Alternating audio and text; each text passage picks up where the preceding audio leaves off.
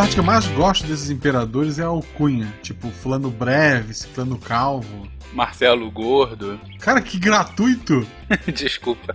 Mas você sabia que o Calvo tem gente que acha que ele nem era careca? Tipo um apelido que pegou? É, tipo isso. Tarek o Alegre. Exatamente, esse é o espírito. Marcelo Guaxinim ficaria bem legal. Fencas o Overholster. Tá bom, agora você que exagerou.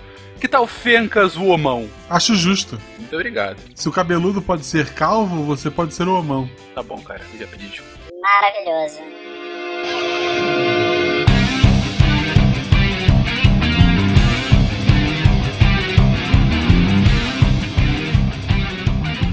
Olá pessoas, aqui é Fernando Malto Fencas, diretamente de São Paulo, e eu acho que eu vou ficar me chamando de Fernando o Fencas ou Fencas Overholster. Gostei desse título, vou adotar pra mim. Tá, tá na moda. Na época a gente tá tá na moda. Pode ficar com ele. Olá, ouvintíssimos lindos e lindas. Aqui é a Dani Madrid de São Paulo e o Sacro Império Romano não era sacro nem império, e muito menos romano. Voltaire. Muito obrigado, Dani. Você estragou com a minha frase de entrada. Eu tinha certeza que alguém além de mim ia ter pegado essa. Tinha certeza. Dani, a estraga frases. Exato. Aqui é Matheus o Barba Ruiva de Curitiba, Paraná. E a Dani estragou minha frase de entrada. Oh. Wala Wala, ouvintes, diretamente de São Paulo, aqui é Roberto, o Pena. Salve rapaz e ave deviantes, diretamente de Aix-la-Chapelle. Aqui é Spengler, o herege. E ao final da entrevista, ele confessa. Quando despacha na mesa presidencial e ela tem todos os assentos ocupados, abre aspas. Eu me sinto aqui como Carlos Magno. Quando eu tinha 11 anos de idade, eu ganhei um livro chamado Carlos Magno e os Doze Cavaleiros da Távola Redonda. e eu li aquele livro e era assim: Os Doze Cavaleiros, fecha aspas. Temer, Michel Miguel Elias, setembro de 2016. Ai, socorro. Acabamos de ver como um tema da alta Idade Média se funde com a condição política brasileira atual. Parabéns, Will. Chupa pra quem quer chupar, presta atenção pra quem quer prestar atenção. Se é atual, não sei, porque até sair esse episódio pode ser que ninguém lembre mais quem é esta pessoa, por exemplo. É verdade. Sempre uma possibilidade. O Spengler nunca será o breve, né? Foi grande pra caramba. De Gaspar, Santa Catarina, que é Marcelo Guaxinim, mantenha seus amigos próximos e seus inimigos mortos.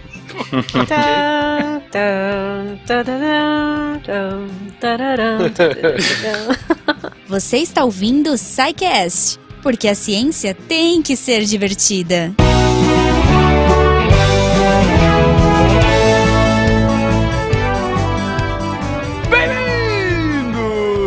Mais uma sessão de Recadilhos do SciCast. Eu sou o Fencas. E eu sou a Jujuba. Goma, há quanto tempo Não. que eu não te vejo aqui, Pois Goma? é, pois é. Eu estou sendo trollada pela minha internet. Mas tudo bem.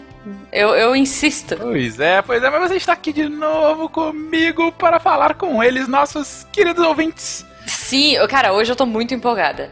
Assim, Muito empolgada? Muito, muito, porque eu adoro o assunto, eu manjo tudo do assunto de hoje. Tipo, eu conheço de todos os sabores, já provei de todos os tipos. tipo, cara, aquela casquinha crocante. sa- Nossa, muito É. ninja, cara. É isso mesmo, a gente vai falar sobre a origem do sorvete com Carlos Magnum. Isso, não é? É, é, é justamente isso. Fim! Ok. Queridos ouvintes, se vocês quiserem continuar apoiando para episódios tão relevantes como a origem do sorvete, como a Juba está comentando aqui agora, mas falando sério, queridos ouvintes, vocês que querem apoiar este projeto magnânimo e fazê-lo continuar a crescer, fazê-lo com que a gente continue a produzir episódios especiais, continue a produzir surpresas como foi semana retrasada, enfim, como você faz isso, Ju? Olha, muito fácil. Você pode apoiar pelo Patreon ou pelo PagSeguro. Gente, pelo preço de um sorvete no seu almoço, sério, você ajuda a gente o mês inteiro. Olha aí. É, é inacreditável o quanto esse seu pequeno esforço pode fazer uma diferença gigantesca pra gente. Sim, sim. Vocês devem estar reparando que a produção tá frenética aqui. Frenética. A gente não para, não para. Não, e isso só é possível justamente porque vocês estão assim possibilitando. Vocês querem que seja ainda mais frenética? Continue ajudando o SciCast, continue ajudando o Portal Deviante, entre no nosso patronato. Exato. Quem sabe assim, um dia, tipo, quando a gente ganhar milhões, a gente não tenha SciCast todo dia, um programa de TV, tipo Bigman, olha aí, humildona. Eu tô, tô humilde aqui na.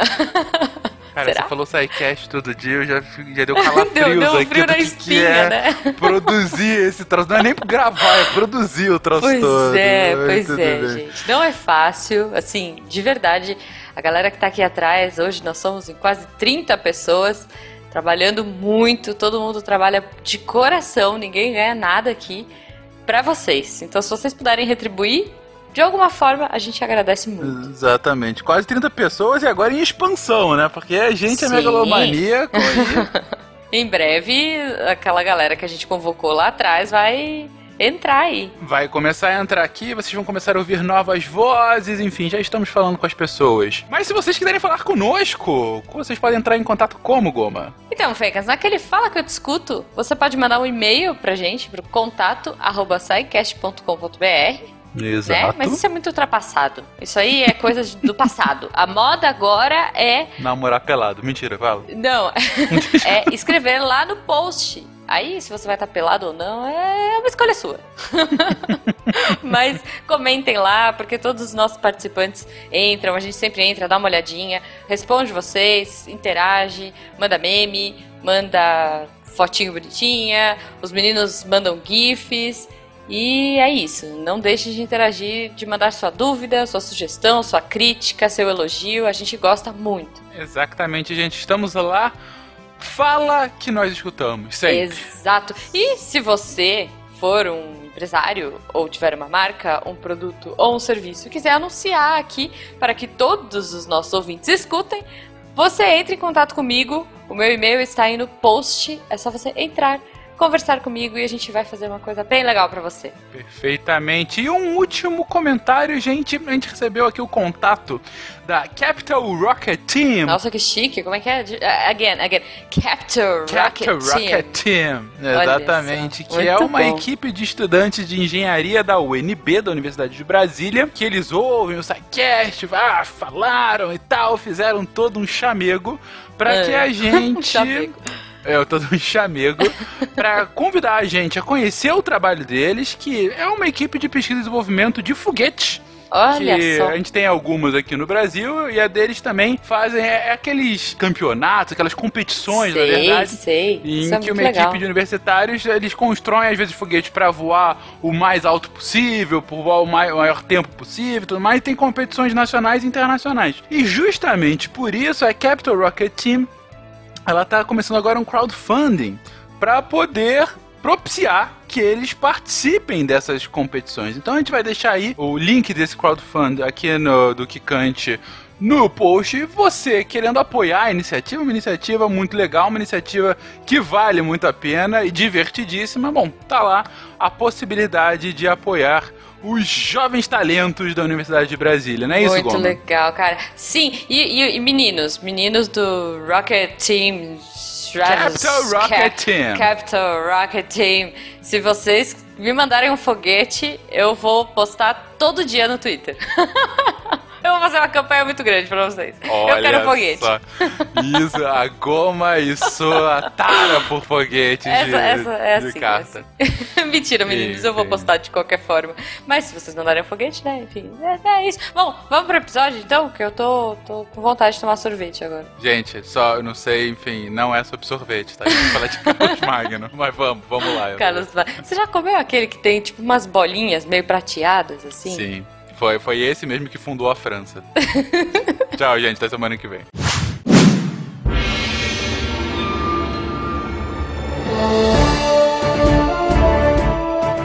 Carlos Magno é uma personagem histórica, grande testemunha da história de seus dias e do imaginário medieval, que se tornou cada vez mais mítica ainda quando esse estava vivo. Carlos é, antes de tudo, o herdeiro de uma nova dinastia franca e um guerreiro. E as características que contribuíram para a evolução da imagem deste na de um herói mítico ou mistificado são sua ascensão ao poder, suas guerras e conquistas, sua recepção da coroa imperial, a relação com o Papa e com a Igreja. Logo, a importância das instituições e textos criados para todo o seu império e o brilho atribuído às medidas culturais que ficaram gravados na história com a etiqueta Renascimento Carolíngio, Legoff, Heróis e Maravilhas da Idade Média.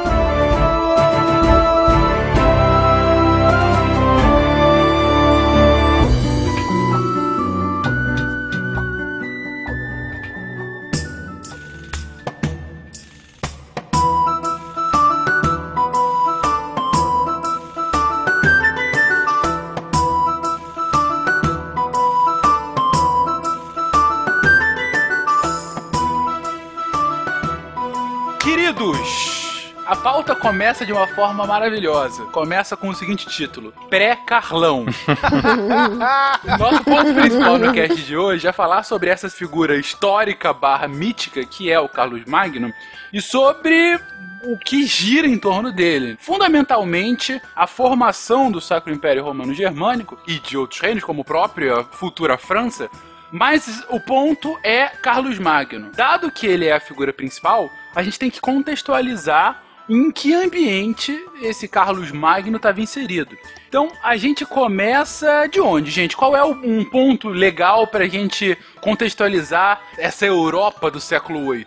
Então, terminamos falando da grande barreira cristã montada por Carlos ou Martelo, alguns dizem que não. Ele que era o vice-prefeito da França. Funcionaria mais ou menos como a gente comentou lá no cast sobre expansão árabe, como se fosse a mão do rei. Então ele não era o rei propriamente dito, mas tinha uma força tão grande quanto a força do rei, maior até e ele promove as defesas ali nos fundilhos da França. De certa forma, detém o avanço mouro em direção ao norte e ganha a fama em relação a isso. Então ele começa a despertar um interesse na Igreja Católica. Lembrar que Roma do Ocidente já havia caído há muito tempo nós tínhamos o imperador lá no lado oriental, em Bizâncio, muito longe de Roma, e existia então um vácuo de poder deixado pelos romanos desde o finalzinho do século V.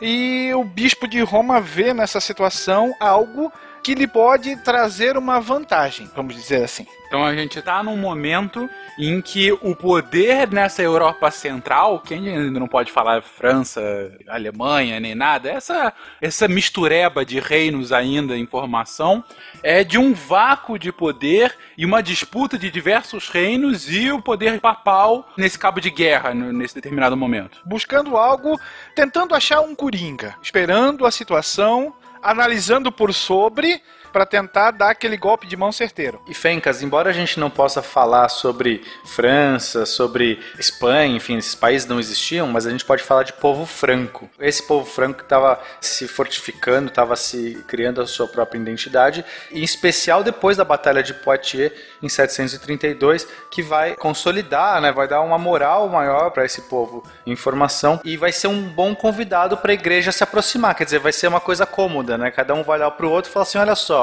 expulsei os muçulmanos daqui. Tô precisando de alguém que de repente me financie, me dê suporte. Pô, e a gente também tá precisando de grande herói aqui para poder fazer alguma coisa crescer porque a gente tá desamparado. Pô, que legal. Vamos um olhar pro outro, fazer as pazes. Meio que começou aí esse namoro. Propaganda de É, guerra. já tinha um terreno pronto aí, até falei pra vocês, talvez seria legal voltar um pouquinho de nada no Clovis, porque, como, se não me engano, foi o Fencas agora que falou, que realmente eram vários pequenas confederações de tribos germânicas anteriores aí a essa questão da própria batalha de Poitiers, da questão até do Carlos Martel. Às vezes eu me confundo com os nomes, porque a gente acaba, mesmo como historiador, lendo esse Charles, Charlemagne, e faz um mix na minha cabeça de línguas. Então, fofoca, enfim, né? Mas voltando um pouquinho no Clovis, por quê? Porque por conta da conversão dele pro cristianismo católico, em específico, ele enfrenta alguns rivais da igreja, dessa igreja católica cristã, que eram os arianos. E conforme ele faz isso, ele propicia para a igreja católica, essa católica do que a gente passa a conhecer do Ocidente, né? Ele propicia que eles sejam, vamos dizer assim, a tônica da cristandade, né? Então eu acho que esse aqui é o primeiro momento, assim, uma preparação do terreno, porque aqui a gente está em Merovingios ainda. E desses Merovingios é que sai aí, se não, eu li numa das minhas fontes aqui que o, inclusive o Carlos Martel, ele era um filho ilegítimo do Pipino II, é um negócio assim, mas como eu não Esses tenho nomes. exatamente a fonte, vou deixar o negócio da fofoca lá com o William. Comigo não. É interessante a gente pensar nesse reino franco como o estandarte da cristandade, né? A força militar da cristandade. O baluarte cristão. O baluarte cristão, obrigado. Ótimo. Spengler. Porque se você pensar, o que, que tinha na Europa? Você tinha os lombardos, que eram os valentões da escola ali do lado do Papa, sempre enchendo o saco do Papa. Que da- ameaçavam ele, né? Exatamente. Você tem ali onde seria hoje em dia. A Alemanha tava uma bagunça, os saxões, os burgúndios, tava todo mundo lutando por terra, ninguém era forte o suficiente. Na Europa do Leste, um monte de tribos bárbaras ainda pagãs. Aí na Inglaterra, o que, que você tem na Inglaterra? Você tem uma ilha dividida em sete reinos, brigando entre si. Você já tem os ataques vikings também depois. Então qual que é a única força militar capaz de proteger a cristandade? É os francos. Então não é de se espantar que os francos sejam tão amiguinhos do Papa assim. Então, a gente tá falando aqui do bastião papal do século VIII. O bastião militar. No caso, não é a espada de Alá, é a espada de Deus. A espada de Deus. De Cristo. Perfeito. A espada, A espada de pra ser Cristo, ainda é. mais emblemático. um santo exército que carrega a Santa Cruz, exatamente. É, e por enquanto militar mesmo, ainda não é política, é só com o Carlos Magno mesmo que se torna também a força política da igreja. E a gente viu no último episódio que a espada de Cristo venceu a espada de Alá, né? Lá em Poitiers, como a gente já comentou. O martelo. O martelo. Eu ainda prefiro a espada lá. o martelo cristão venceu a espada muçulmana. Exatamente. E a gente já comentou, enfim, em detalhes, como que a vitória acabou sendo bastante exacerbada e que tem muito a ver com as fofocas, né, por trás de todo aquele caso. Mas para nossa história aqui, a gente tem que comentar sobre o reflexo disso. O ponto é, houve essa vitória e independente do tamanho ou de como ela de fato foi, o que importa pra gente é como ela se transvestiu na Europa naquele momento. Então, eu pergunto, gente, qual é esse futuro desse novo líder militar que já começava a se alçar como uma grande liderança que conseguiu uma vitória contra os perigosos árabes? Qual é a sequência de acontecimentos a partir daí para transformar Carlos Magno nesse nome que merece um cast por si? Então, é interessante a gente pegar essa ideia da força que Carlos o Martelo conseguiu para a família dele. Nessa época, os francos viviam na época chamada, eu não sei se é exatamente assim chamada, mas eu escutei que essa época era chamada de a época dos reis indolentes. São reis da dinastia Merovingia, fundada por Clovis, o primeiro rei que unificou os francos, lá em 400 e lá vai bolinha. É, tem o tal do Meroveu também, mas enfim. É, o Meroveu era o pai do Clovis. Por isso que, né, em homenagem ao pai, ele colocou Merovingia. É, o Meroveu é uma figura um pouco lendária, né? Ninguém sabe direito. Também, Isso sim, sim, também. Então, aí você tem essa série de reis que não queriam saber de governar, eles queriam só festa, torneios, bagunça, sabe? Reis indolentes, certo? Ostentação. Ostentação, Ostentação. reis ostentação. É, isso aí. Nutella. Rei Nutella. O prefeito do palácio, meu, meu vice-rei, que se vire em governar, eu quero aproveitar, né? Isso aí. Pinga, fogo e foguete. Só que agora a mão do rei porta um martelo poderoso e a propaganda de guerra funcionou como nunca. E esse cara vai fazer o martelo cantar. Exatamente. E com isso ele ganha a aprovação do Papa, né? E uma aprovação para depor o último rei dos Merovingios, né? E aí ele se torna o primeiro governante dessa nova, vamos dizer assim, dinastia, né? Carolíngia. Aqui já o filho dele, Não, né? o filho dele passa a ser o primeiro, mas é o Pepino III, não é? Pepino breve. Isso, isso. É, Essas alcunhas, né? Tá de parabéns, né? Eu estudo inglês, gente, que droga, sempre confundo. Ó, mas é em 751, o filho, isso mesmo, o filho do Carlos Carlos Martel, ele que obtém essa aprovação do Papa, não o Carlos Martel, para depor o último dos reis merovingios. Por ser parte de uma família super poderosa franca que tem o poder militar, um poder provado que protege a cristandade, o Papa fala assim. Querido, Pépio, Pépio, meu garoto, tome a coroa pra você. Vai que é tua. aprovo. Vai que é tua. Você sabe que, que em inglês o nome dele é Senhor dos Anéis, né? Pippin. Pippin, né? Não era? Eu pensei Por isso que era eu sempre confundo quando eu traduzo. É, não, é Pippin em inglês. Do mesmo jeito que escreve no E a Senhor dos tradução Anéis. de Pippin ficou pepino? Exato. E é a tradução para o português. Cruel, sim. né? É Português de Portugal, ora, pois. O nome dele era Pepino. Peraí, peraí, peraí, peraí. Eu sempre tive a curiosidade de onde é que veio esse nome tão único. Então, Não é Cucumber, é Pippin. Pepino.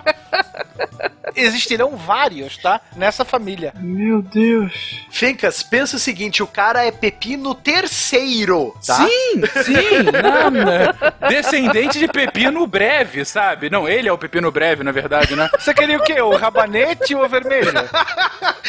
Traz É. a beterraba, chama o Tarik e traz a beterraba, o rei dos Querido brancos. ouvinte, se você tem um ascendente longínquo cujo nome é Pepino, desculpa, cara, mas que nome escroto, cara, de tudo, sério, Pepino. se você tiver um parente recente com esse nome, foda-se. É só se for longínquo, é isso, Fencas? Não, se for um parente recente, ele já é zoado o suficiente por Com isso, aí eu não preciso falar nem Gente, o Guaxa ia falar um negócio. Guaxa, que você ia falar do martelo? Já foi. Foi breve. Foi breve. Boa. É tanta coisa que eu podia comentar que eu tô até perdido por onde eu Você nunca jogou vôlei com tanta bola levantada, né, Guaxa? Você corta onde você É quiser. muita piada pronta, né? Dois comentários. Primeiro, Pepino o Breve. Quem nunca, né, gente? Acontece. Segundo, você sabe por que, que ele é o martelo, né? Por Porque quê? o Alá é a espada e o católico, o cristão é o, é o martelo, né? Porque ele segue o ensinamento de pregar. Puta. Ele é um pregador. É isso que você quer dizer. Meu Quando Jesus disse, vai e pregar, e não é isso? Exatamente, aí ele virou martelo. Tá resolvido, eu acho que isso, isso é definitivo. O, o Matheus pode soltar a gravação dele Acabou. Acabou. Eu não posso, eu não posso, vai. Acabou. Ouvinte, você nunca mais vai esquecer a importância de Carlos Martel para o cristianismo depois dessa grande explicação do Guaxa. Mas enfim, mas vamos organizar aqui a casa então para entender. Então, vocês estão comentando que no início você tinha a dinastia Merovingia, que foi aquela que unificou os francos, isso ainda no século V. Os francos ainda uma tribo, não um reino ainda em formação. Chega então no século VIII, início do século VIII você tem Poitiers. Poitiers é uma grande vitória da cristandade contra o Islã e o herói dessa vitória, Carlos Martel, ele ganha tanto prestígio como o general vencedor dessa batalha que ele consegue inclusive fazer com que o seu sucessor, esse que tem o nome tão lindo, Pepinu, breve, ele consiga suceder a dinastia anterior e ele coloca uma nova dinastia. Saem os merovingios, entram os carolíngios. É isso. Exatamente. É isso aí. Isso aí. Perfeito. Então chegamos a Pepin. Como é que é o inglês do, do breve? Pippin. Pippin, igualzinho o Senhor dos Anéis, Pippin. Pippin, o breve, como é que é o breve em inglês? Ai. The Swift, the, Pippin the Short. the Short. É, The Shorts, isso- é isso mesmo. Porque ele é pepino breve, na real, porque ele não era alto, ele era Ele baixo. era baixinho. E daí a tradução, em vez de falar pepino baixo, é pepino breve, cara, Aham. sério. Estão querendo zoar o cara. Bullying, né? Vocês sabem disso. Todo aposto medieval é bullying. O original em inglês é pickle, gente. É Pickles. Pickles, Mr. Pickles. Mr. Imagina. Pickles. Não, mas voltando aqui à seriedade, ok. Estamos aqui falando de pepino breve, o primeiro da linhagem Carolina. Voltamos à seriedade, estamos falando sobre Pepino Breve. Ok. Eu Só queria marcar essa fala. Ok, a gente tá aqui no meio do século VIII. Não, a gente tá no meio da quinta série agora. Bom, Tudo bem. A gente tá saindo da quinta série e voltando pro século VIII. Então, a gente tem Pepino Breve como o. o... Vocês parem de rir, por favor. Eu vou ter que acabar isso aqui. Dani, para, Dani, por favor. ok. Mas Carlos Magno, ele ainda tá vivo nessa época, gente? Ou é, é o sucessor dele mesmo, porque ele já foi dessa pra melhor? Não, Carlos Magno é filho do Pepino. e o Pepino é filho do Martelo. Então, o Martelo faz o seu sucessor. Lembrar que antes o cargo de prefeito da França não era dinástico, não era necessariamente o filho que sucedia, existia uma outra escolha. Ele impõe a sua vontade e faz com que Pepino, o filho, assuma o seu lugar. Ele vai destituir o último rei Merovingio, vai inclusive mandar cortar o cabelo e a barba do Kilderico, que era o rei e era o símbolo do poder do líder franco, a cabeleira e a barba, ele pela o cara, tava mais careca do que eu nessas épocas, e ele se torna então o primeiro monarca dessa nova linhagem dinástica, que é a Carolíngia. O Carlos Magno vai ser o filho mais velho do Pepino, que apesar de ser breve, terá uma linhagem. Ele não é o mais velho, né? Aquele que morre cedo, ele não é mais velho, não era o primeiro? Carlomano. Carlomano vai ser o irmão mais novo do Carlos Magno. Ah, ele é mais novo? Sim. Eu pensava que ele era o primeiro na Não, ele é um pouquinho mais novo e os dois vão governar por três anos juntos. Isso, exatamente.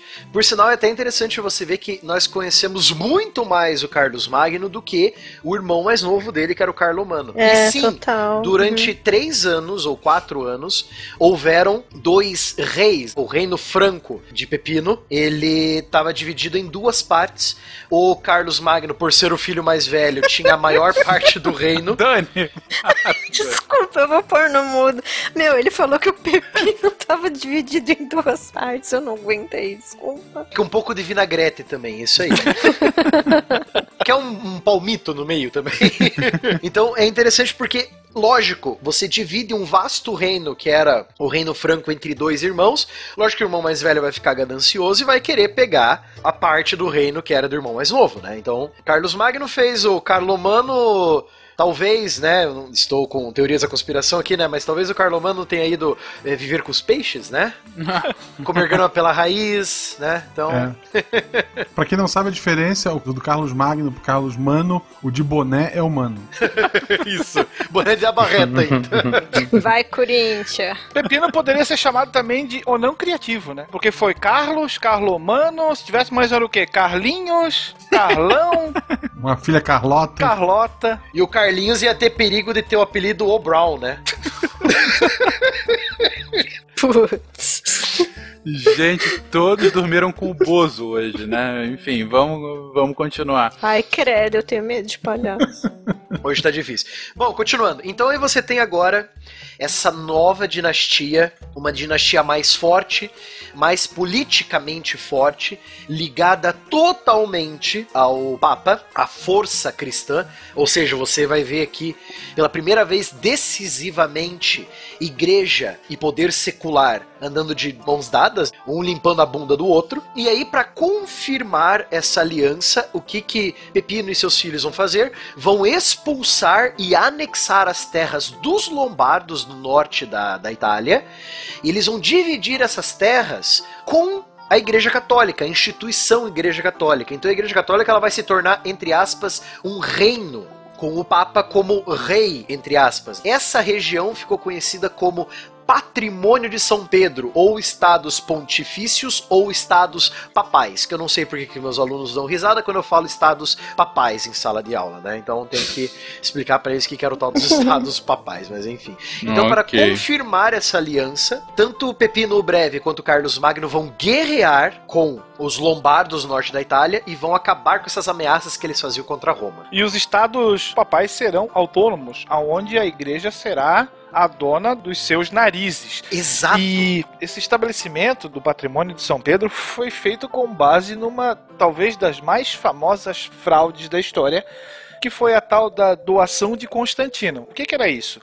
Então a Santa Sé apresentou um documento feito ainda, pretensamente feito na época do imperador Constantino, que concedia a totalidade de terras ocidentais para a igreja. Então o cidadão chega e apresenta, ó, tá escrito aqui, ó, eu sou o dono. Foi o Constantino lá que passou isso para mim lá no século IV. E aí com base nisso, o Pepino vai então sacramentar essa doação em relação aos estados papais. Posteriormente se descobriu que isso foi uma fraude e que esses documentos são muito mais recentes, do próprio século VIII, feito a mando da igreja para tentar colar essa historinha lá pros francos. Podemos dizer que a igreja fez uma grilagem, então? Sim.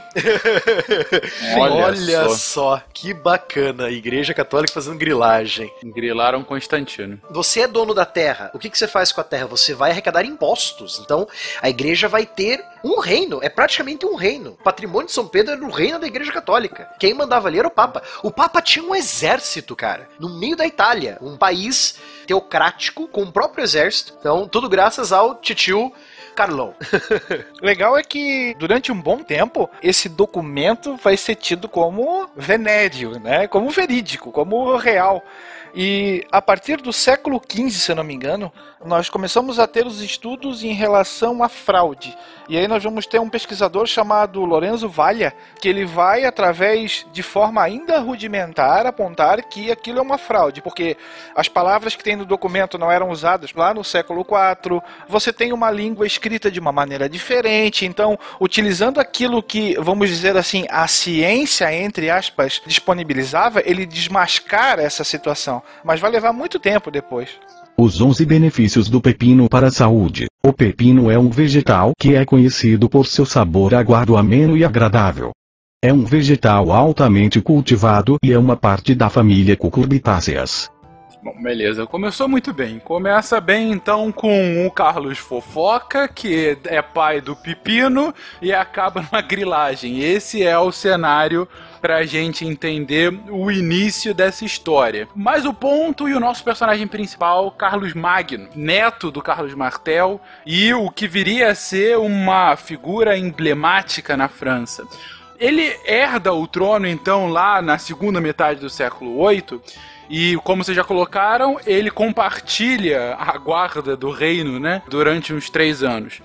O ponto que eu queria comentar com vocês: qual é o ponto de inflexão do Carlos Magno para ele se tornar essa figura quase mitológica para a França? Eu acredito que ele vem com essa força toda como figura, porque primeiro de tudo, ele não herda só o trono, ele herda também a mítica. Essa mítica plantada pelo Carlos Martel anteriormente, que é um dos primeiros heróis, né, esse pensamento de sermos os povos francos, mesmo sabendo que a gente não está falando exatamente só do que viriam a ser franceses, a gente está falando de germanos. Carlos Magno, ele meio que abafa o caso durante o reinado dele, dele ter essa, vamos dizer assim, a real descendência mais para os germanos, né? Porque ele tem toda essa questão com o Império Romano, né? Mas muitas coisas em Carlos Magno, elas advêm dessas construções. Algumas começam com fatos, por exemplo, o Mateus mencionou das batalhas em relação aos lombardos, mas ele tinha uma peculiaridade também de fazer uma fama de carniceiro, sabe? Por exemplo, os povos pagãos aí, que ele, ele coloca tudo no mesmo balaio, né? Os saxões, mas a gente sabe que, que não era bem assim.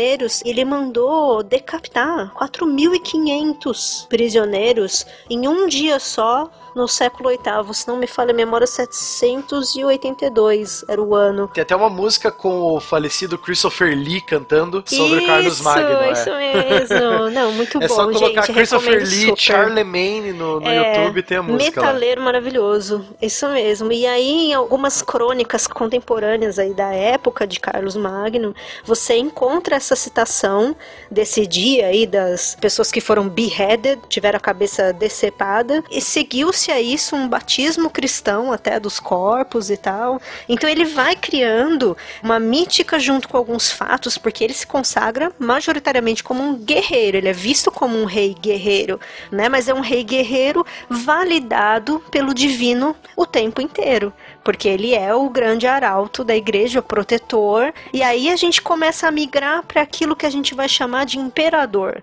Né, e entender direitinho essa questão de império. E outro detalhe que vai ajudar Carlos Magno a ganhar tanta fama, tanto como conquistador, gênio militar, quanto político, rei e imperador. Vai ser com o Carlos Magno que nós vamos ver a origem da cavalaria medieval europeia, certo?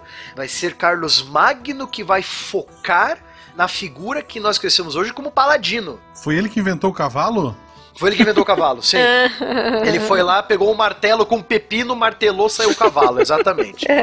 Obrigado, Carlos Magno. Mais legal ainda, o Barbado, as lendas arturianas, né, que vão chegar pra gente, elas não são lendas arturianas bretãs, porque as lendas arturianas se passam mais ou menos no século V, ali, final do Império Romano, aquela transição, os bretões assumindo ali a, a ilha da Bretanha. Só que o que acontece? Essas lendas que a gente tem hoje, elas não vêm daquela época, elas passam por essa nova definição da cavalaria que é criado por Carlos Magno. Isso que é muito interessante. Ele vai assumir esse papel. E que não revisita esse passado, né? Só revisita o passado da antiguidade mesmo, romana. No Essa caso. força militar a cavalo, sendo até uma resposta à cavalaria árabe, né? Que tanto o, o avô dele lutou. Então você tem a famosa figura do paladino. O paladino será a base do que a gente imagina, ele vai ser a base imaginária do cavaleiro medieval europeu ocidental. E além da criação dos cavalos, nós vamos também ter o desenvolvimento da metalurgia. Então você vai ter uma série de jazidas, jazidas superficiais, sim, sendo exploradas, a constituição de inúmeras ferrarias, o que vai fazer com que você tenha o meio de transporte, o cavalo, e o guerreiro armado pronto para desempenhar as suas funções.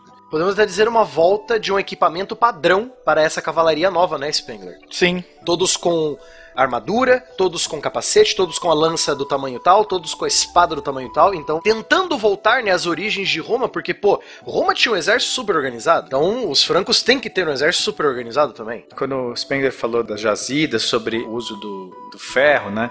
Na verdade, aqui eu gosto muito de falar que a gente inaugura a era do aço. Porque quando a gente está visitando os povos, falar sobre ah, a idade da pedra, a idade do bronze, a idade do ferro. E o aço nada mais é do que o ferro combinado com algumas impurezas, em especial o carbono, que vai dar ao ferro uma habilidade, uma dureza muito maior, uma resistência muito maior.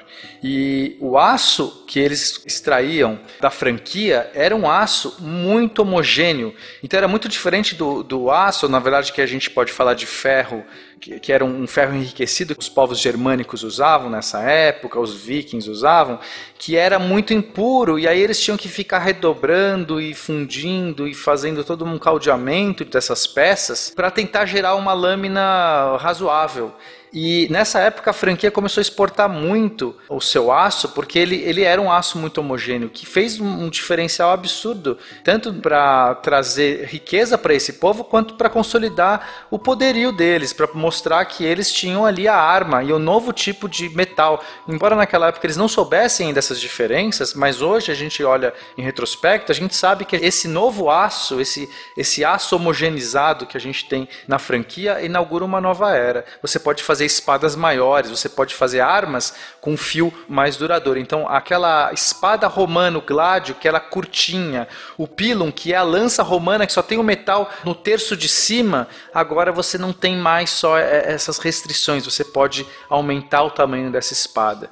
Então, isso é um marco importante para essa nova era, que é uma era bélica. Excelente, excelente. Então a gente está começando a construir aqui algumas características bem interessantes para definir esse império do Carlos Magno. Primeiro, a Dani comentou que a ascensão de Carlos Magno e esse seu teor quase mítico o transforma mais do que um rei, mas num imperador. Ou seja, você está colocando um grau hierárquico aí nessa soberania de Carlos Magno.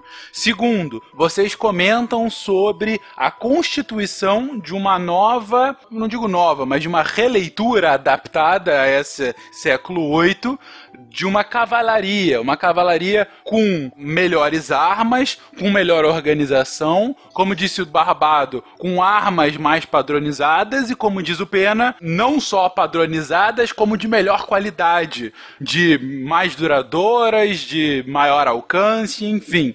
Então a gente está transformando esse local agora da Europa Central num espaço de fato militar com uma nova potência militar está surgindo aí. E aí a minha pergunta para vocês é: essa potência militar em ascensão, ela de fato se concretiza? Ou seja, a partir daí a gente vai ter conquistas de fato desse novo império? Ah, sim, com certeza. Começando logo antes até do Carlos Magno virar imperador, com a conquista das terras lombardas. Tudo isso antes dele ser coroado, né, imperador? Isso, tudo isso antes dele ser coroado Então o imperador. cara já chega com uma presença gigantesca em Roma. Como a Dani falou também, ele vai guerrear e expulsar os saxões, ou dominar os povos saxões, forçá-los a se converter ao cristianismo. Tudo isso onde hoje seria a Alemanha. Ele conquistaria a região dos Pirineus, para aumentar ainda mais uma, como a gente fala em inglês, uma buffer zone, um espaço entre, quase como se fosse uma zona desmilitarizada, que é a zona mais militarizada do mundo, né? Um espaço defensivo. Isso, a gente chama essas zonas de marcas aqui. E esse termo vem da época dele mesmo, foi meio que de uma certa forma cunhado por ele. Exato, é a marca. Então, essa marca vai ser tipo um feudo, onde o Marquês, que é um comandante militar apontado pelo próprio Carlos Magno, o trabalho dele é recolher impostos dessa região e comandar essa região. Ele vai ser o- a primeira linha de defesa contra qualquer invasão ao Império. Essas marcas vão se espalhar por todas as fronteiras do Império, sabe? Que são terras conquistadas de povos inimigos. São vários checkpoints. É, exatamente. Essa noção de checkpoint é interessante porque ela existe até hoje na Europa. Se você for notar, a gente já comentou isso em sidecast passados, eu não vou lembrar exatamente qual, mas aqueles países pequenininhos que ficam entre potências europeias. É tipo Liechtenstein, Mônaco. Exatamente. isso, né? Liechtenstein, Mônaco, você tem Luxemburgo, Andorra. Andorra, são todos esses pequenos reinos que têm a sua autonomia, que são países soberanos, mas que assim foram mantidos justamente como, como o Barbado colocou aqui, uma buffer zone, ou seja,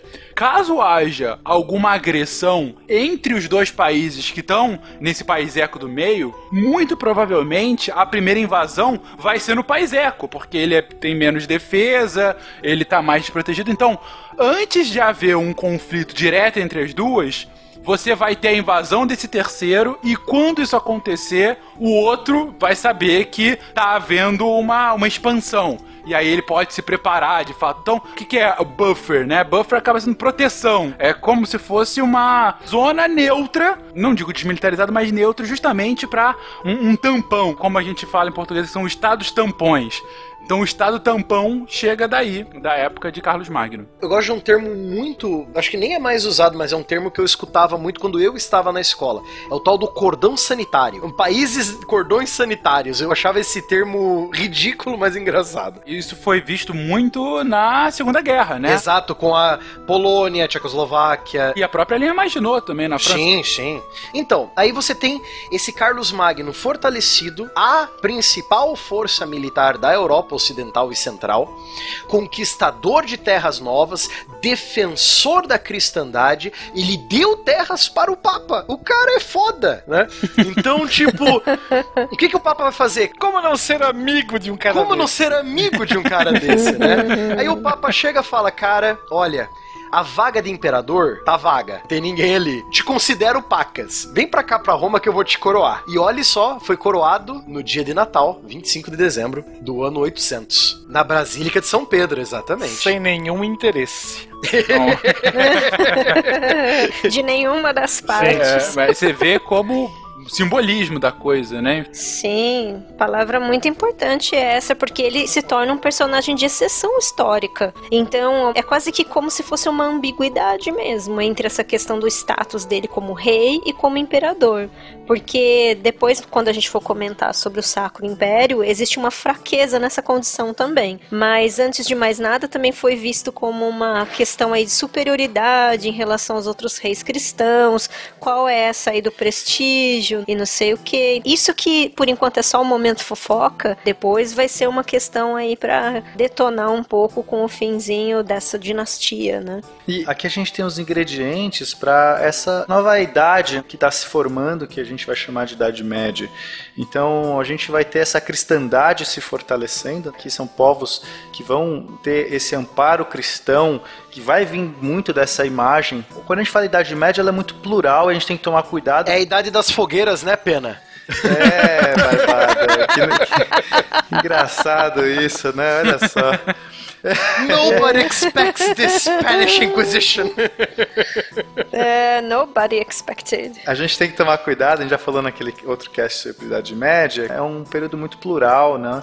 Então a gente tem que tomar cuidado. Mas a França acaba se tornando muito de- do exemplo do que vai se tornar a Idade Média, então nada mais do que trazer esse contexto agora. Então a gente vai ter essa figura de um cavaleiro, né? Muito importante. Então, o que é o cavaleiro? E aí todo cavalheiresco, código cavalheiresco, tudo isso vai vir disso isso. Dessa A figura. própria questão da escolástica, dele instituir escolas, querer que os bispos, arcebispos, todos tivessem muito estudo. Ele mesmo foi um dos primeiros que sabia ler, não sabia escrever, mas ler sabia. Sim, né? é, é. A escolástica vai ser um pouco mais pra frente, mas as bases também estão ali. Que As é- bases, exatamente. que é importante. Aí a gente vai ter o, o elemento religioso, então, né, que, que, que a igreja se fortalecendo e criando essa cristandade. E olha só que interessante um outro elemento. A gente vai ter os marqueses, que são esses senhores que vão habitar essas marcas, que são os dignatários que vão estar nessas marcas, mas a gente vai ter os duques também. E quem são os duques? São os grandes generais, os generais de batalha, Que vem do latim dux bellorum, que aí vem o- a palavra dux vai gerar duque, né? Enfim, então a gente vai ter essa figura do Duque que vai ser um, um general de guerra, né? Normalmente um grande general que vai também receber terras, vai ter todo uma, um prestígio. E olha só, a gente está formando essa hierarquia, a hierarquia de suzerania e vassalagem, que vai ser um elemento importante também para esse novo período. Que é a base do feudalismo também, né? que é a base do feudalismo. Então a gente está vendo essa formação de uma nova ordem, amparado por essa igreja, amparado pela figura do cavaleiro, um período bélico, um período forjado no aço e ainda com essa estrutura militar hierárquica. Ressalto o que o Spinelli comentou. É a base do feudalismo da Europa Central. Exatamente. Europa Central e Ocidental, né? No caso. Sim, sim. Não tem como falar em feudalismo lá no, no Império Bizantino, por exemplo. É Perfeito. uma coisa, né? O Brasil, muito menos, né? Falando em Império Bizantino, por que, que eu falei que o Papa falou que a vaga de imperador estava vaga, estava desocupada? Justamente por causa dos vários problemas que o Papa da Igreja Cristã Ocidental estava tendo com o imperador ortodoxo oriental, tanto que vai ter o chamado Cisma do Oriente de 1054, que as igrejas vão se separar, você vai ter a Igreja Católica Apostólica Romana e a Igreja Católica Ortodoxa do Oriente. Essas brigas sempre aconteciam porque o imperador em Constantinopla queria mandar no Papa, o Papa queria mandar no imperador em Constantinopla, o imperador queria indicar o Papa, não, o Papa não queria, entendeu? Então você tem essa briga de quem que manda mais, quem que manda menos nesse mundo pós-Roma, né, pós-Império Romano Ocidental. Aí não havia um imperador e sim uma imperatriz no governo de Constantinopla dessa época. E como os católicos do Ocidente não consideravam uma mulher ainda capaz de guiar um império, eles falaram que, opa, tá aí o- a nossa desculpa, né? Tá aí o nosso precedente. Ataque de oportunidade. Ataque de oportunidade tirou. Ah, o RPG. Tirou 20 no D20 ali. Ô, Carlão, chega mais aqui, cara. Tá vago, ó. Não tem ninguém lá. Esque- esquece o Ocidente. Vamos ficar em nós aqui, né? Então, é um jeito de, ao mesmo tempo, você cortar relações com o Oriente, Constantinopla, os ortodoxos, e trazer o poder militar de novo pra Roma. Porque naquela época, o único poder militar capengando era o Império Bizantino. Mas agora não. Agora você tem um novo império. Um império que quer renascer, reviver a glória do Império Romano com o Papa junto. Aí, aí fechou. Aí é, é perfeito, né? Tanto é que se comenta que o interesse maior em coroar o Carlos como imperador era do Papa do que propriamente do Carlão. Ele era força. Sejamos francos, vamos no trocadilho. Francos e breves. Ele era força militar. O Papa vai encarar aquilo e vai reforçar o acordo que ele tinha feito com o pai dele. E aí ele chuta os bizantinos para mais longe do que eles já estão.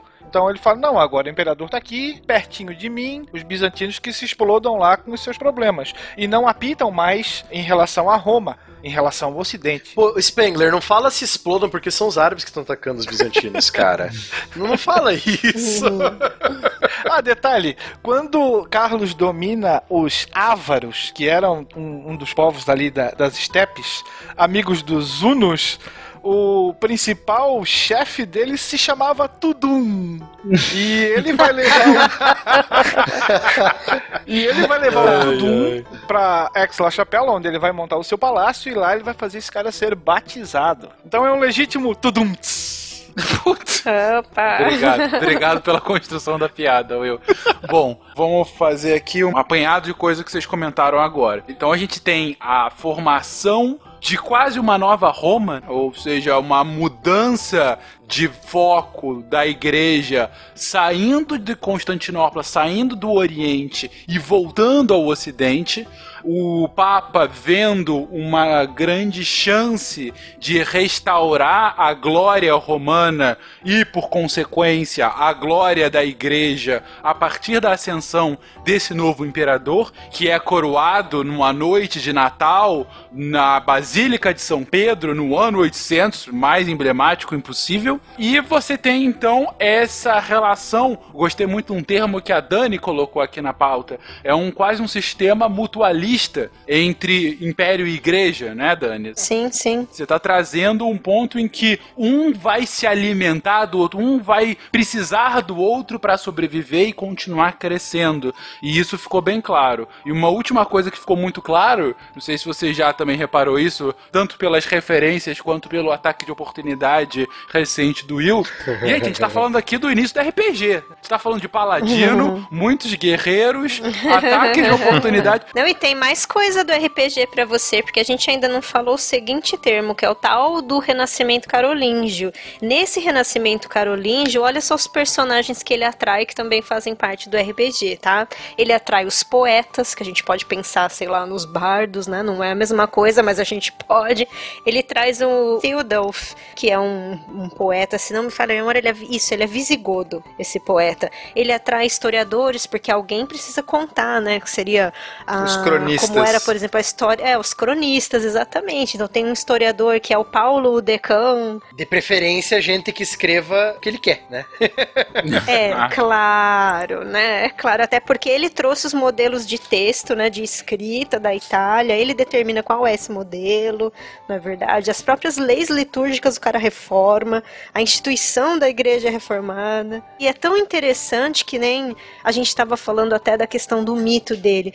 Ele, a igreja e ele, eles se retroalimentam de tal forma que a igreja perpetua a memória do Carlos Magno, atribuindo a ele esse termo pós-mortem, que é Magno. E vários dos reis que vêm depois, ou de regiões que são pertencentes ao Sacro Império, essas regiões elas recebem esse legado cultural de ah, o poder político aqui da nossa região, ele advém de um herói, de Carlos Magno. E aí começa, né, gente, a questão ali das, das relíquias, né? Milhares de tipos diferentes de relíquias que continham, sei lá, pedaços de, do crânio, ou melhor, diziam conter pedaços do crânio, né? São as Horcruxes do Carlos Magno. Falando em relíquias, olha só que interessante.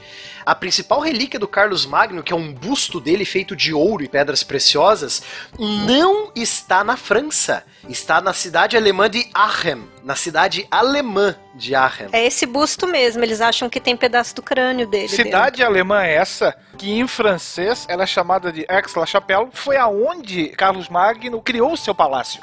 Da onde ele mais tempo, vamos dizer assim, onde ele mais tempo permaneceu e da onde Camelot. ele governou. Quase isso. Camelot, it's only a Tem a ver, tem a ver. Temer provavelmente ele chamaria de Camelot, com certeza. Camelot. Camelot is only a Gente, model. Carlos Magno teve biografia escrita. Eu tenho o nome dele em português, que é o Eginhardo. Gente, que nome, né? Em 840 Mas ele já bem. sai o primeiro livro sobre a vida. O título é esse, se eu não me engano. Vida de Carlos Magno. Que hoje em dia seria um fascículo da revista Caras, né? Mas tudo bem. Que foi escrita de acordo com o, o que o Suetônio já escrevia lá na antiguidade. É, no seguindo o modelo. Aliás, o maior fofoqueiro de toda a história. Suetônio, É dele. com certeza.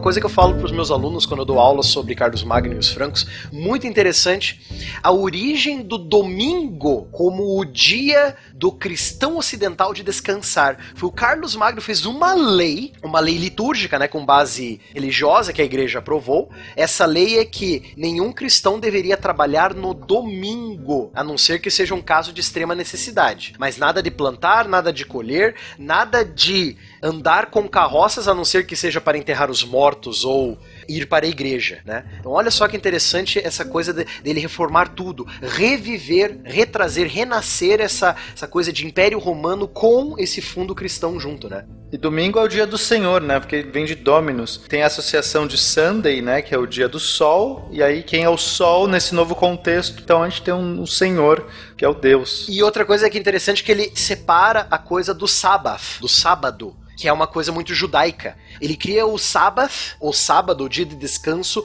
do cristão, que no caso é o domingo. Mas uma coisa que eu tô achando muito interessante que vocês estão falando, que vai muito ao encontro do que a gente comentou no nosso primeiro cast de Idade Média, já tem alguns episódios atrás, que é, o Barbado falou inclusive o termo, renascimento carolíngio. Gente, falar de renascimento no século IX, como isso é possível? Renascimento não é no século XV? Vamos desconstruir então esses renascimentos. Gente, desconstrói a idade das trevas, Exato. de achar que ficou todo no escuro. Pena, você já desconstruiu minha fogueira, cara. Fica quieto na tua aí, cara. Deixa minhas fogueiras quietas, meu. Se você deixar essa fogueira, Barbado, você vai pôr todos os francos na fogueira. Todos os franceses vão arder nessa fogueira. Você acha que é o rei porque você não está coberto todo de merda? É só por isso que você não. É só por isso que você está se achando. Eu vou além. Eu uso renascimentos carolíngios, porque serão mais de um. Nós temos que quebrar essa ideia ou o apanágio de dizer que o renascimento vem só lá no século XV, no século XVI. A Idade Média vai ser pontuada dessa situação. Nós vamos ter vários eh, monarcas que vão se espelhar e vão buscar algo no antigo Império Romano, sim. Tanto é que Carlos será imperador também dos romanos certo? Então nós vamos ter uma constante busca assim no passado. Isso não vai ser um evento exclusivo das novas luzes que vão afastar as trevas. Esqueça, isso nunca funcionou e nunca funciona. Lembrar o termo renascimento, da forma como nós conhecemos hoje, foi cunhado depois da chamada Baixa Idade Média, onde você se referia a algo ruim. Por que ruim? Porque os reis eram fracos, depois eles ficam poderosos, os comerciantes sofrem, você tem uma presença religiosa na vida muito forte, o que faz com que você vive em trevas para os iluministas. E a razão seria então a luz que afastaria essa situação. Não é assim. Nós já vimos isso em castes anteriores e eu acho que isso tem que ser reforçado porque nós continuamos tendo arautos da chamada Idade das Trevas. Claro, mas concordo totalmente. Entre uma fogueira e outra tem um renascimento ali, lógico. o, rei, o rei queima uns ali, dois meses depois, ah, renascimento. Dois meses depois, opa, mais uma fogueira, vamos, vamos, vamos, vamos queimar É umas um bruxas. mito da Fênix, né? Mas falando sério, falando sério aqui com relação ao termo renascimento, o que acho mais espantoso disso tudo eu é justamente o eterno tentar voltar à glória romana. Roma como o bastião do que a gente quer. Como farol. Como farol, exatamente. A despeito de todos os defeitos que Roma tinha. Sua corrupção, seu totalitarismo. Se tem uma coisa que Roma conseguiu fazer bem é de novo aquela coisa da propaganda. Então lembra, a gente falou dos povos bárbaros, entre aspas, querendo ser cidadãos romanos, mesmo olhando aquela Roma decrépita, que não era mais a Roma mítica, a Roma das ideias, aquela Roma de- dos esplendores, que talvez nunca ocorreu, né? Que era propaganda, né? Aquilo era propaganda.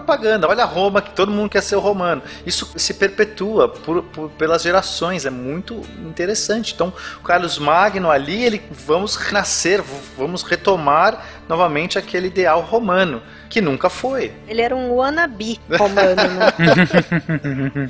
Tanto que ele vai ser chamado de o imperador dos germanos e dos romanos.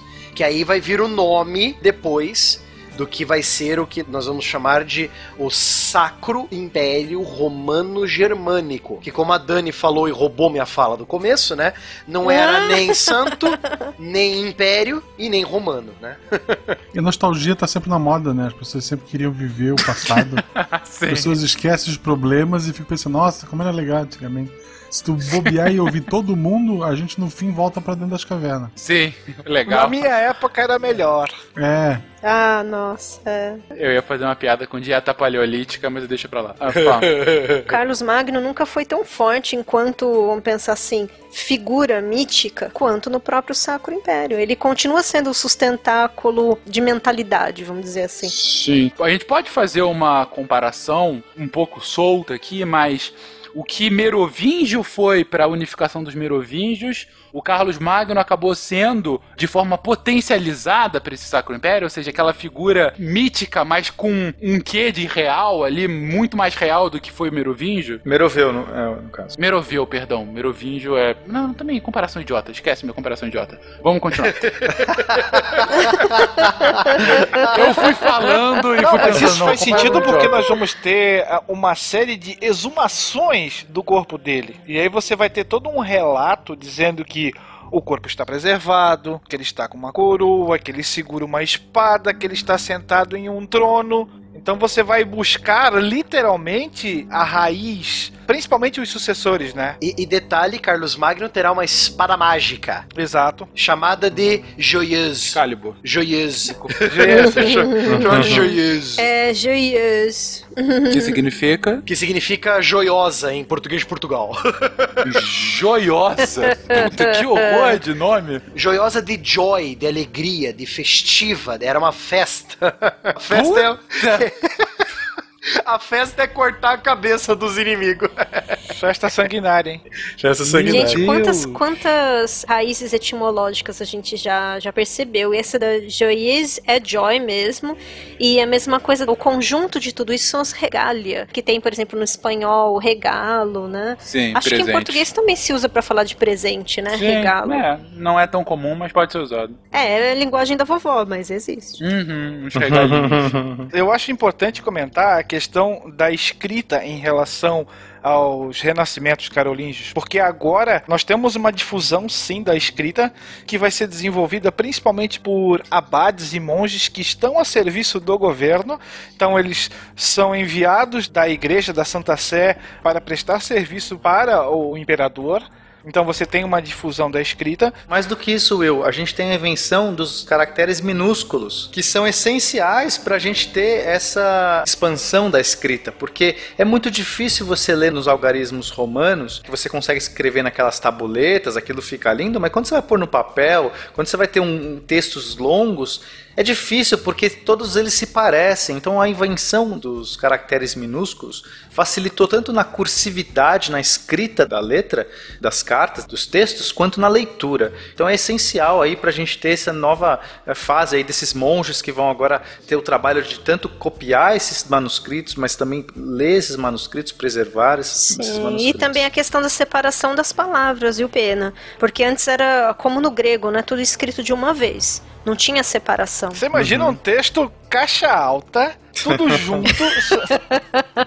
É o autor gritando com você o tempo todo, né? Você tá lendo sendo xingado pelo autor o tempo todo. É. Olha só que interessante sobre a espada mágica do Carlos Magno. Eu tava dando uma olhada A aqui. joiosa, não A vamos perder joiosa. esse nome. Isso, a Aham. joiosa. joiosa. Você acha que Carlos Magno, pô, um nome massa pra caramba, não ia ter um pé na jaca lá?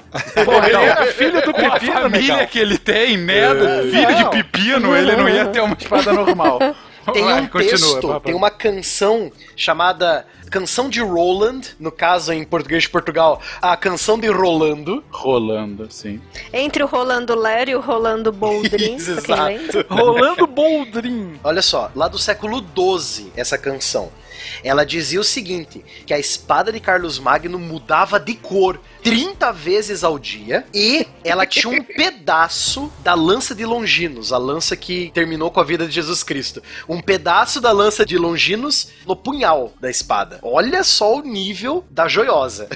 Eu fico pensando qual a utilidade de uma arma que muda de cor 30 vezes.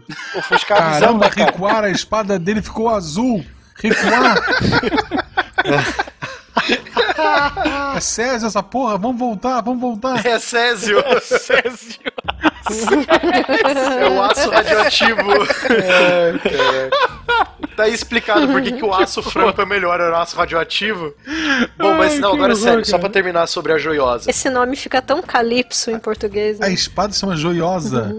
Isso. Caramba! Calypso, total. Eu achei que eu era ruim pra dar nome pra personagem, pelo amor de Deus. Como de costume, durante a época da França feudal, mesmo quando era França, França mesmo, depois do, do Império Carlos Magno, era costume de você coroar os reis franceses e eles serem abençoados por uma joyeuse. Eles chamavam também a espada que abençoava os reis da França como joyeuse. Atualmente tem uma espada que, não sei se é a joyeuse de verdade, mas ela está em exposição no Museu do Louvre, em Paris. Eu a vi, inclusive. Mas não achei grandes coisas, não. Mudou de cor? Eu sou daltônico, eu não pude perceber esses matizes. Mas havia também esse apadrinhamento aí das dinastias, né, das próximas dinastias, enfim, com o próprio Otto, que a gente já tinha falado, pelas exumações mesmo, né? Não somente por conta da espada, mas a própria questão de, ah, vamos lá exumar novamente o corpo de Carlos Magno. Aí todo mundo se ajoelha, fica lá adorando.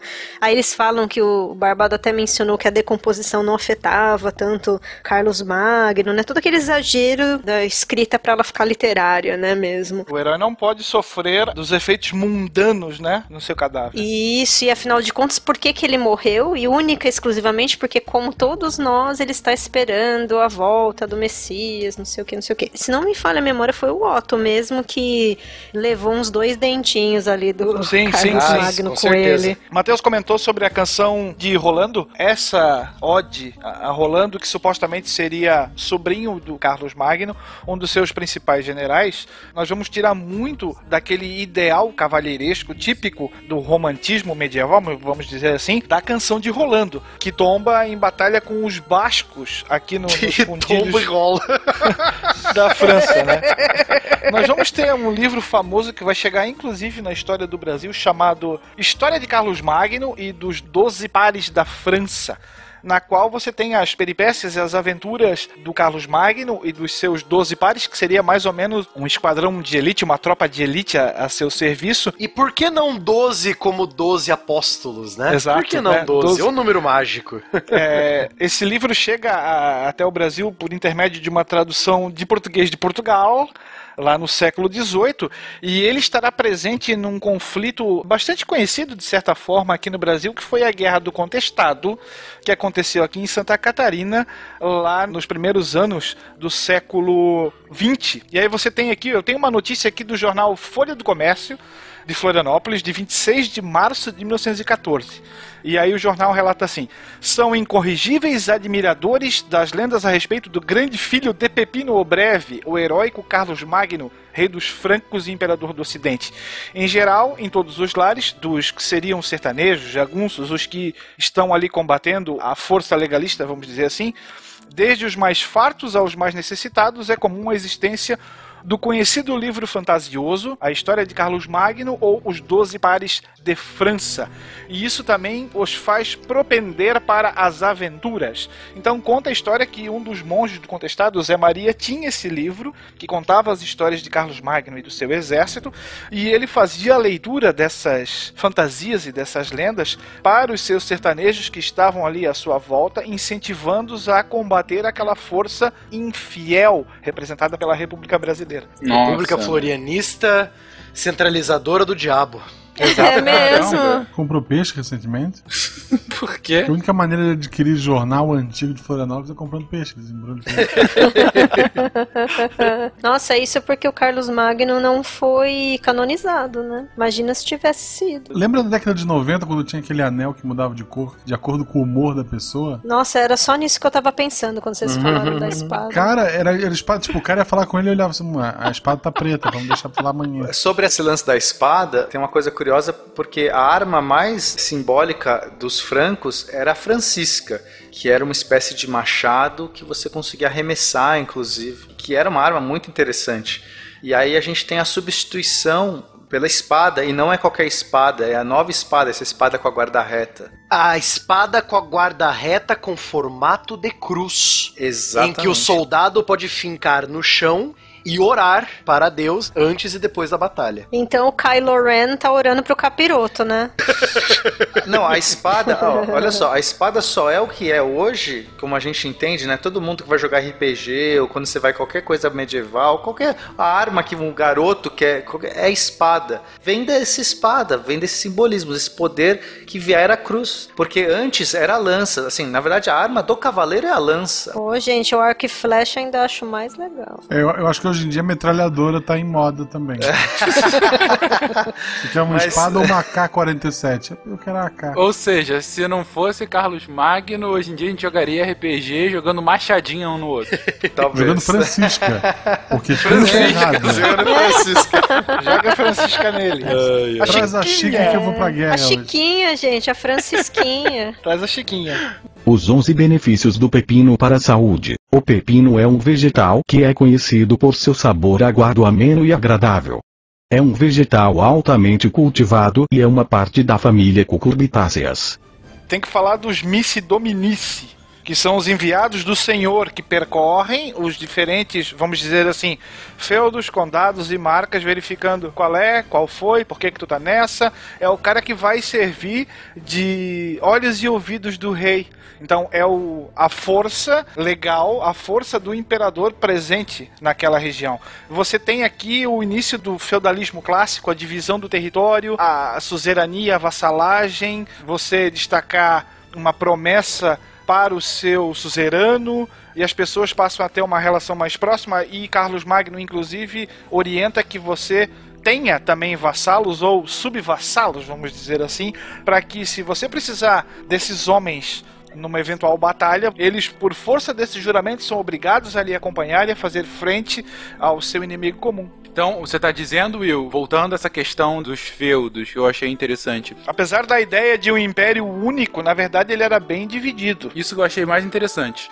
A despeito daquela concepção que a gente aprende com a tia Cocota no colégio, que o feudalismo da Idade Média, os feudos foram criados tão somente como uma forma dos senhores feudais se protegerem dos bárbaros, e aí você acaba tendo essa descentralização, você tem um outro lado também que tanto os Missi Dominici, como você colocou aqui, como os próprios senhores feudais, também são uma forma de administração do império. Eles acabam sendo uma forma de uma administração mais local do império. Exato. É o caso da Marque e do Marquês. Exato. A Marque e o Marquês ele vai ser a primeira linha de defesa do Império. Mas tudo que é bom Dura pouco. ok, e como durou pouco aqui esse sacro império pós-Carlão? Então, aí nós temos Carlão não é nenhum Ubermensch, não é nenhum super-humano e acaba morrendo, né? Todos nós encontraremos a Dona Morte algum dia. Deixa um filho, Luís o Piedoso, ou Louis de Pius, né? Que é super religioso, super ligado na Igreja Católica. Mas que ganhou esse nome de piedoso, a gente sabe a verdade por quê, né? Então, mas aí olha só que interessante, ele se aproxima ainda mais da Igreja Católica porque não tem o mesmo carisma do pai. Ele não tem o carisma do Carlos Magno. Ele não é o Carlos Magno. Então ele já começa a enfrentar problemas com os nobres do Reino Franco. Falei, pô, cara, mas você não é teu pai, né? Eu acho que você nem merece ter o título de imperador. Você é só o rei dos francos e ponto final. Aí você tem esse problema. Luís o Piedoso, ele precisa ainda mais do apoio da Igreja Católica para se firmar no governo, certo? Detalhe, o Carlão, ele já tinha pensado em tudo. Ele tinha três filhos. Então, ainda antes dele se encontrar com Cristo, ele já tinha esboçado uma divisão tripartite. Cada um vai ficar com um pedacinho, para não dar rolo. Porque pra ele deu muito certo, né? Eles duraram três anos e matou o irmão. Mas tudo bem, continua. Ah. Dois filhos dele morrem antes do próprio Carlos Magno. E aí só sobra aquele que vai ser conhecido como piedoso. Então, assim, ele tinha o plano de dividir o seu império em três, mas nem é necessário porque só sobrou um mesmo. Exato. Isso. Aí nós temos esse problema que o Carlos Magno não enfrentou esse problema de dividir o império em três, porque dois dos filhos dele morreram, então só sobrou Luís o Piedoso. Mas Luís teve esse problema. Os três filhos dele, Lotário, Carlos e Luís, Lotário. Lotário. Lo, otário. Lotário. Lotário, bisneto de É uma pepino. mistura de loser com otário. Ele é porra. Eu não vou falar que um dos filhos do Magno tinha o nome de Pepino também, tá? Ah, que bom. Né? Que- ah, Se tem uma estrutura de longa duração nessa história, é o pepino, né? a dinastia Pepínia tem que continuar. Então, aí o Lotário, por sinal, foi o otário, porque ele ficou com o reino do meio e os dois irmãos mais velhos pegaram o reino dele depois que ele morreu. Mas enfim. Ok. né? Então você tem esses três filhos, essas três lideranças: Luiz, Lotário e Carlos. Você tem esses três que, logo que Luiz o Piedoso, pai dos três, morre, os três começam a brigar. Quem que fica com o quê? Vamos usar o plano do nosso avô, não vamos usar o plano do nosso avô, e começa uma guerra civil. Uma guerra civil que, se não me engano, dura três anos. De 840 a 843, você tem uma guerra civil dentro do Reino Franco. E por fim, depois de três anos de luta, os três irmãos se encontram em Verdun e fazem a partilha, a divisão tripartite do reino de Luís o Piedoso de Carlos Magno. Então agora você vai ter três Frânquias: a Frânquia Ocidental, a Frânquia Central e a Frânquia Oriental, respectivamente. Frânquia Ocidental é norte da Espanha e toda a França. A Frânquia Central seria tipo a fronteira entre França e, e Alemanha hoje em dia, com a Holanda lá em cima e o norte da Itália. E a Frânquia Oriental é o resto da Alemanha. Vai da Alemanha e ainda alguma coisinha da Europa Central, né? Isso, alguma coisinha da Europa Central, onde hoje seria Hungria, Áustria, por aí. Beleza. Só que, lógico, como eu falei brincando, o Lotário foi o otário, né? O irmão do meio acabou morrendo sem herdeiros, e os irmãos mais velhos falaram: Quer saber? Vamos dividir o reino do Lotário. Aí eles acabaram dividindo e virou duas Frânquias, a Frânquia Ocidental e a Frânquia Oriental. E realmente, depois do Carlos Magno, nem o filho dele, nem os netos dele, nenhum dos netos dele recebeu o título de imperador do Ocidente mais. Um pequeno comentário. Vocês estão colocando, todos eles tinham apostos, né? Era Carlos o Calvo, Luís o Germânico e Lotário. Lotário não precisa, Lotário fala por si só. Ele é Lotário. Era Lô, vírgula, otário. Eu acho que ele é aquele irmão chato, tão cheio de si, que ele nomeou a Frânquia Central de Lotaríngia. Nada é tão ruim que não possa piorar. Exatamente. Se eu faço parte do povo, eu tiro esse reino, não precisa dizer mal. Exatamente. Ele cai, né? Cortem a cabeça dele.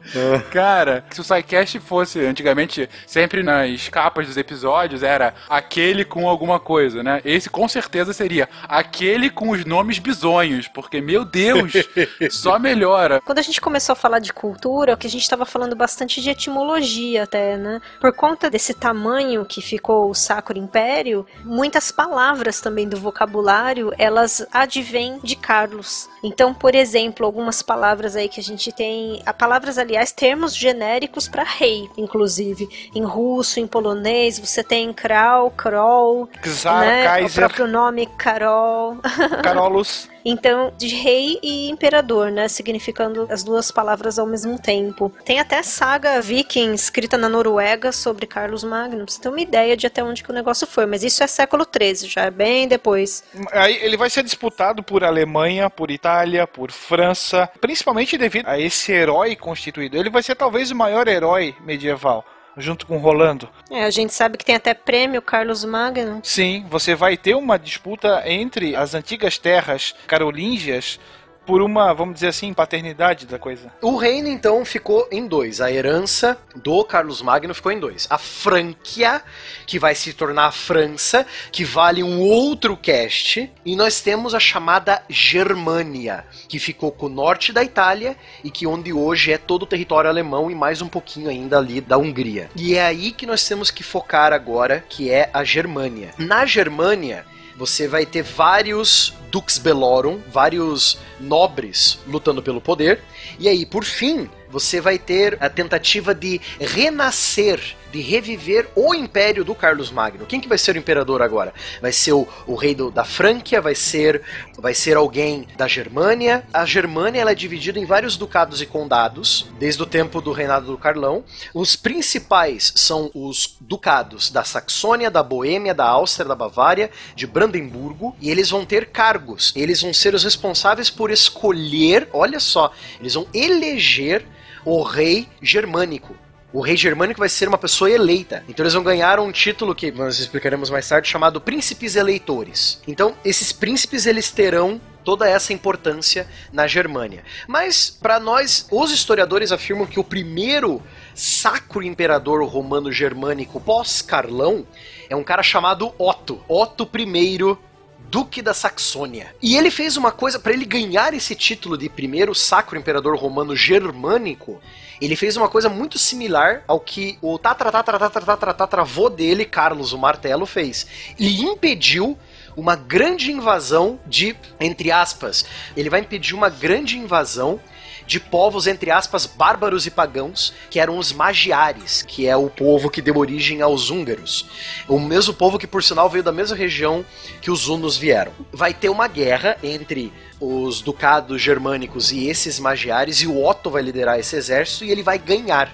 Então, lógico, mais um grande general nobre que lutou a favor do catolicismo, lógico que ele vai ser premiado pelo tio Papa. Então ele ganha o direito de novamente ser chamado de imperador. Então Otto I, duque da Saxônia, rei dos germânicos, imperador do Santo Império. Esse vai ser o título inteiro dele. Entendi. Então ele acaba meio que unificando novamente esse reino da Germânia. Quase que já voltando a uma pujança como era na época do seu ascendente, de Carlos Magno. Isso. Na Germânia, porque o lado do ocidente, os carolíngios já caíram e a gente já tem o início de uma nova dinastia, que foi a dinastia Capetingia, que, como o próprio nome já diz, não pega bem com a igreja. que é a origem do reino da França, que vale outro cast. Isso. Mas enfim, aqui você tem também, lógico, por que o Otto? Por que o Otão, né? Que em português de Portugal o nome dele não é Otto, é Otão, né? Otão. Otão, não, realmente, sem mentira, é Otão o nome dele. Enfim, aí você começa a ter. Ah, por que ele? Ah, porque ele é herdeiro de Carlos Magno. Ele tem aqui a linha daqui, ele é o primo do irmão que veio de o Germânico. Ah, então fechou, né? Então é o Otto e ponto final. E por engraçado, né, para ligar com o que a Dani falou, do Carlos Magno guerreando com os saxões, da onde que veio o único herdeiro dele que virou imperador de novo? Veio da Saxônia. Era o Duque da Saxônia, né? Então olha como o mundo dá voltas, né? Reforça-se os laços da igreja com o império e agora o Otto passa a ser uma figura proeminente. Tanto que ele dá feudos para bispos e abades dominarem. Então, além de você ter duques e marqueses e condes, você vai ter bispos, membros da igreja tendo seus próprios feudos. Que ele nomeia, né? Que ele constitui. Você é um bispo, você é um abade, sem o dedo da igreja. Que vai dar uma encrenca absurda. Vai dar uma encrenca absurda com a igreja católica. Essa escolha aí, quem que escolhe? É o imperador germânico que escolhe quem que vai ser abade, quem vai ser bispo, ou é a igreja católica? Né? Porque, lógico, Otão sendo Otão e os seus descendentes vão querer indicar parentes. É o bom e velho nepotismo junto com política e igreja católica é uma mistura fabulosa, né? Então, você vai ter toda essa encrenca, essa encrenca da investidura, Fencas, ela vai durar por toda a Idade Média. Vão imperadores, vêm imperadores, eles sempre vão brigar com a igreja católica para saber quem que indica os cargos mais altos da igreja dentro do império. Mas a martelada final vai vir do Napoleão mesmo, né, gente? A gente sabe. É isso, bem lá pra frente. Mas olha só que interessante, a igreja católica criou o seu próprio demoninho, que é o, o Sacro Império, criado no Carlos Magno, que, né, ela, a igreja católica criou o próprio Aí vira o monstro. chato império. Isso. É, mas é interessante essa sua análise, Barbado. Você tem o Carlos Magno no início como um poder para estabilizar e dar supremacia e hegemonia papal para toda a Europa Ocidental. E é essa própria força que a igreja ajuda a constituir que é um dos seus principais pedras de sapato por quase um milênio. Totalmente, totalmente. Então, tem uma pessoa muito famosa, descendente, eu não me lembro se ele é direto, se eu não me engano, ele é um descendente direto da família do Otão, que é o imperador Friedrich, ou Frederico, ou Barba Ruiva. Por que, que ele é famoso? Ele foi um dos grandes líderes militares, dos três líderes militares da Terceira Cruzada, lá em 1187, 1190. Foi ele, o rei da Inglaterra e o rei da França. E adivinha que figura que ele resgata, Então, né? lógico, barbudão, se vestia igualzinho ao Carlos Magno. Só que ele era, na época da cruzada, ele era muito velho. Aí o que aconteceu? Quando ele estava marchando, ele nem tinha chegado nem no meio do caminho. Dizem as más línguas que ele estava com sede, estava todo armado, todo blindado com sua armadura, né? Ele desce do cavalo para beber, ele cai num córrego, ele não consegue se levantar porque, um, ele é velho, dois, a armadura é muito pesada, ele se afoga num córrego quando ele se abaixa para beber água. Esse é Frederico Barba Ruiva. Ah, agora Putz. entendo que você não quer esse parentesco aí. Tem uma campanha dele no Age of Empires 2, hein? A campanha Tem, do Frederico que por sinal, olha só que bizarro a campanha do Age of Empires 2. Você me lembrou de uma coisa, Spengler. Olha só, Fencas, a coisa. Não há nada ruim que possa ficar pior, né? Eles pegam o corpo do imperador, eles continuam a cruzada pra levar o corpo do imperador pra Jerusalém. Sabe como é que eles evitam que muitos das tropas achem que o imperador tá morto? Um morto muito louco. Eles amarram os braços dele no soldado do lado. Exato, eles colocam É um trovador pra, pra tocar uma musiquinha do lado do imperador pra ele andar. Não. Eles colocam um barril de peixe podre dentro da carroça onde o imperador tá, pra o peixe podre disfarçar o cheiro do corpo do imperador morto. Olha só Nossa. que bizarro, cara. O imperador tá bem lá, ele só é, tem um pouco de fetiche, gente. Relaxa. O que é uma ferida para um leproso, né? Caraca. É, esse é Frederico Barba Ruiva. Deus. O cara tinha nome de pirata e morreu afogado num riacho. Ô, totalmente. Isso, exato. Marinheiro de água doce. Ok. Gente, esse é uma contextualização desses primórdios do Sacro Império. A gente vai ficando por aqui já apontando que, por um lado, no lado mais ocidental desse império formado pelo Carlão, a gente vai ter futuramente a França. O Will já apontou aí que os carolíngios vão ser futuramente substituídos pelos capetingios, que vão ser aqueles que vão fundar o que hoje a gente conhece por França. Enquanto isso, no lado oriental, na Alemanha, norte da Itália e um pouco da Europa Central, a gente vai ter essa tentativa de continuação da dinastia de Carlos Magno e que vai estar muito próxima à igreja. Você vê aí o exemplo do Frederico que morre indo para uma cruzada. De forma patética. De forma patética, obrigado, indo pra cruzada. E a gente vai voltar mais sobre isso, em especial quando a gente voltar a falar sobre cruzadas, enfim. Mais quando a gente avançar mais ao longo da alta Idade Média. E sobre o Sacro Império Romano, porque é uma verdadeira bagunça, mas é uma bagunça interessante de se estudar, sabe? É uma bagunça essencial pra gente entender Totalmente. a Europa de hoje, né? Totalmente. Querido ouvinte, deixe nos comentários a sua alcunha e se você prefere ser Rolando ou Pepino. Ou o otário, Parabéns, ou o Guaxa. otário, ou o germânico, ou o calvo.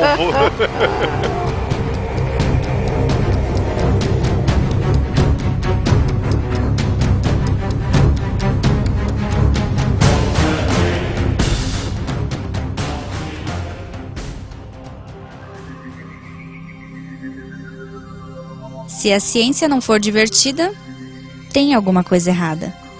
Tem que ser divertida. A coisa mais divertida que tem é a ciência.